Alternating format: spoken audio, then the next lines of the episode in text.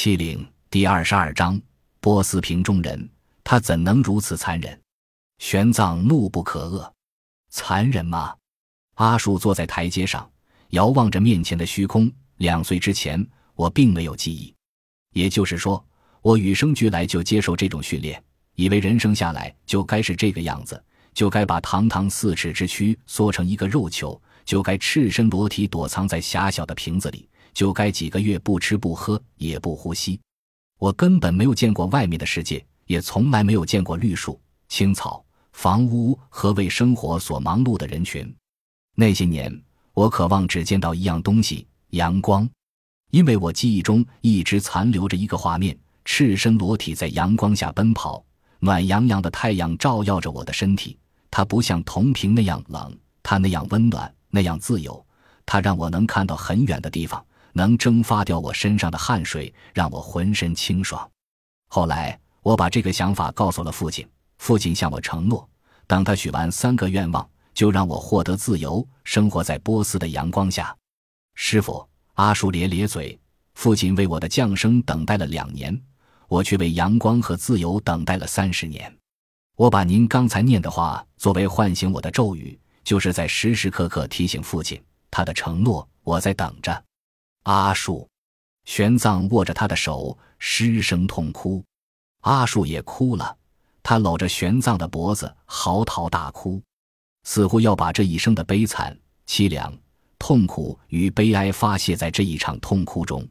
玄奘今年三十岁，几乎有二十年都是在行走中度过。他见过一个帝国崩溃的末世景象，见过人类因贪婪和欲望引发的灾祸。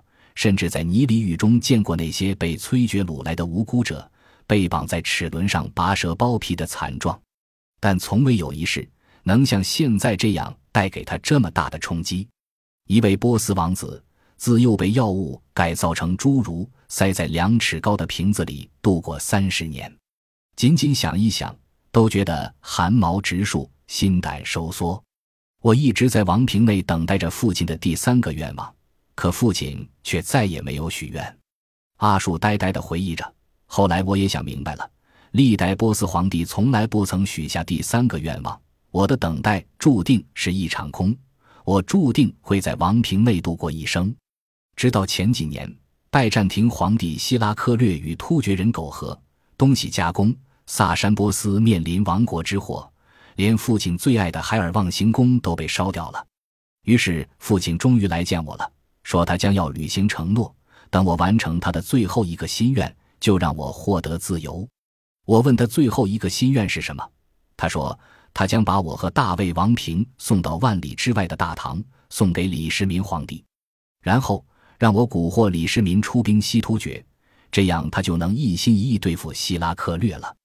可是玄奘疑惑，他怎么确定你能蛊惑大唐皇帝出兵？阿树自信地笑了笑。师傅，您还没明白吗？当我在这个瓶子里的时候，我就是真正的魔鬼，无所不能。任何一个人内心都有欲望，当他看到一个瓶子能与他对话，展示出各种各样的神迹，还有谁会怀疑呢？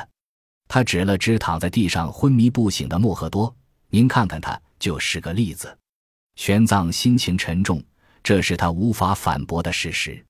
哪怕李世民再英明、再睿智。当他看到大卫王平的时刻，恐怕也会被激发出内心的欲望，从而被阿术所控制。阿尔达希尔一世的高明就在这里，他彻底看透了人类与众生的欲望。想到这里，玄奘不禁庆幸：幸亏房玄龄、杜如晦和魏征等人所学为儒家，不与怪力乱神，才甘冒风险将大卫王平阻截在西域。否则，大卫王平抵达长安之日。恐怕就是大唐天下大乱之时。于是，父亲派朝中一个臣子阿里布，也自定为使者，秘密携带大魏王平，通过丝绸之路送往长安。阿树陷入悠远的回忆。我们这一路行走了上万里，耗时将近一年。我躲藏在大魏王平内，远离了家乡和亲人，去往那个陌生的国度。所追求的就是他日能回到波斯。在家乡的阳光下行走，我的瑜伽术能够不吃不喝不呼吸，休眠三个月，时间久了，我就必须从瓶子里出来，喝一些清水，吃一些食物。叶子丁并不知道我的秘密，我只能在晚上他们睡着的时候偷偷出来。那一天，我们走到漠河岩气，再走几天就将进入大唐的国境。当晚，我们和烟气人在沙漠的湖边宿营。于是我从瓶子里出来，准备喝一些清水，吃些食物，迎接这个陌生国度的挑战。可是，阿树苦笑，我出来的时候却被耶兹丁无意间瞧到了。哦，玄奘恍然大悟，原来瓶中有鬼，说的竟是这么个意思。玄奘当时不明白是什么意思，听到大魏王瓶的传说后。他以为是耶兹丁在告诫他，大卫王瓶里封印着魔鬼，当时也没有深究。现在想来，大卫王瓶封印着魔鬼，在波斯人尽皆知。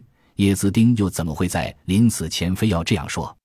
想来是耶兹丁携带大卫王瓶万里东来，但那一夜竟然看见从中走出一个孩子，这个发现让他震撼且恐惧。虽然随即就被屈德勇所杀，但他始终念念不忘。才在临终前，无论如何也要告诉玄奘。我当时并没有发现他，偷偷的跑到湖边去喝水。没想到这时候，屈德勇带人来劫杀燕齐使者，我们成了被殃及的池鱼。椰子丁也被射杀。阿树讲述着这件事，颇有些颓唐。虽然我的秘密侥幸没有泄露出去，可，可我再也回不到瓶子里了。玄奘不禁哑然。这件事说起来太荒唐了。一个影响到世界格局、牵涉拜占庭、波斯、西突厥、大唐这世上几个最强大帝国生死存亡的惊天谋略，竟然因为一次偶然，魔鬼再也回不到瓶子里，王平再也无法送往大唐。所以我只好跟随着大卫王平的脚步，寻找时机，打算进入王平。阿树苦笑不已。那天晚上碰上师傅后，我就跟着师傅来到了西域。没想到后来大魏王平到了高昌，竟然被朱贵利用，凭空造出一场大魏王平里魔鬼现身的计谋。当时连我也吃惊不已，玄奘也苦笑。我遇见你的时候，何尝想过其中竟然有这么复杂的内情？师傅，阿树有些好奇，乔方才您与我对话的意思是知道我躲在瓶子里的，您是怎么发现的？那只是一个猜测。玄奘老老实实的回答：“这个猜测太可怕，贫僧自己也不敢相信，一直努力往别的地方想，可思来想去，也只有你在瓶子里才能解释。”阿树还记得吗？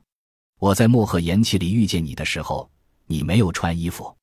是啊，阿树瞧了瞧自己赤裸的身体，躲在瓶子里，空间那么小，怎么穿衣服？可当时是夜晚，天气又冷。一个孩子跳到湖里游泳，他的衣服呢？玄奘问。后来贫僧仔细寻找，也没有找到你的衣服，只好用一张羊皮裹住了你的脚。阿树有些感动，说道：“师傅，也是在那一刻，我觉得您是我最信赖的人。我长这么大，从未有人待我如此之好，包括我的父亲在内。”他慢慢的依偎在玄奘怀里，虽然三十八岁了。可他仍旧像个孩童般依恋着大人。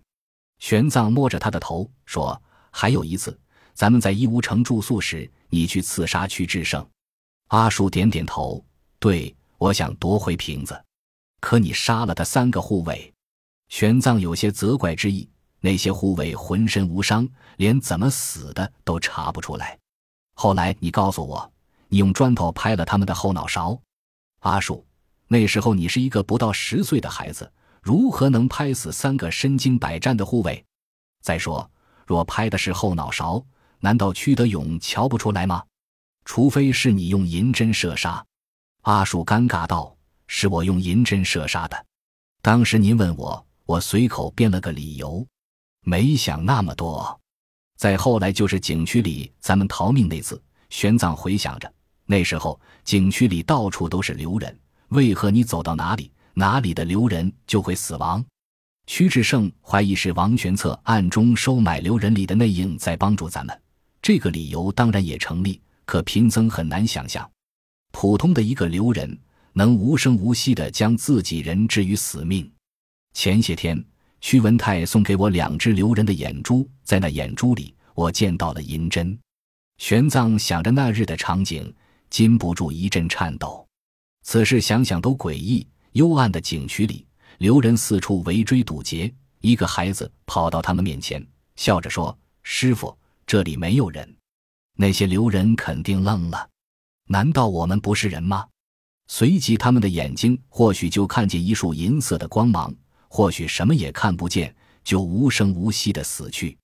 这里真的没有人。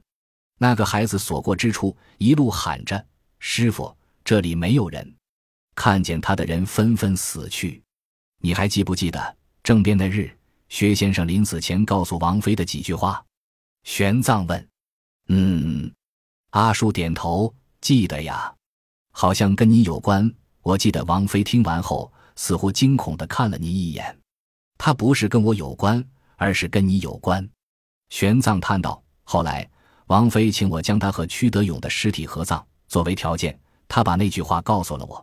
他说的就是那日你在景区中所过之处，留人纷纷毙命之事。当时薛先生和另一名留人也看到了，他们后来为何不敢追？